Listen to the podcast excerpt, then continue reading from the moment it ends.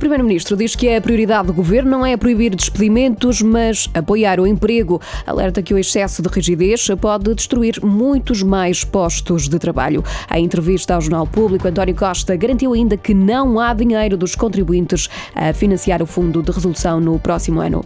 O setor do turismo está desiludido com a proposta do governo do Orçamento do Estado para o próximo ano. O presidente da região de turismo do Centro lamenta que o setor seja contemplado com medidas que não chegam a 1% do orçamento. Pedro Machado sublinha a falta de apoio às empresas. O Grupo TAP vai perder este ano 1.600 trabalhadores. O número foi avançado pelo Ministro das Infraestruturas e Habitação. Pedro Nuno Santos sublinha que não é possível manter o emprego se depois não há trabalho e é preciso garantir a sustentabilidade da companhia aérea. A Associação de Empresas de Distribuição está desapontada com o governo face às medidas em vigor nos, nos espaços comerciais para conter a pandemia. O diretor-geral da APED diz que permitir apenas 5 pessoas por cada 100 metros quadrados nas lojas provoca lojas vazias com ajuntamentos à porta. Subiu para 145 o número de estudantes de Erasmus infectados com a Covid-19 no Porto, a maioria da Universidade do Porto, mas também há casos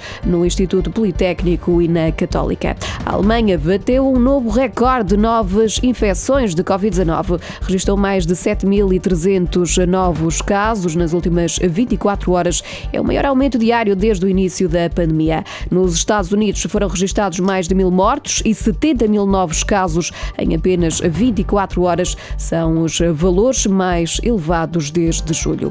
Pinta Costa acredita que o Futebol Clube do Porto vai sair do fair play financeiro ainda esta época.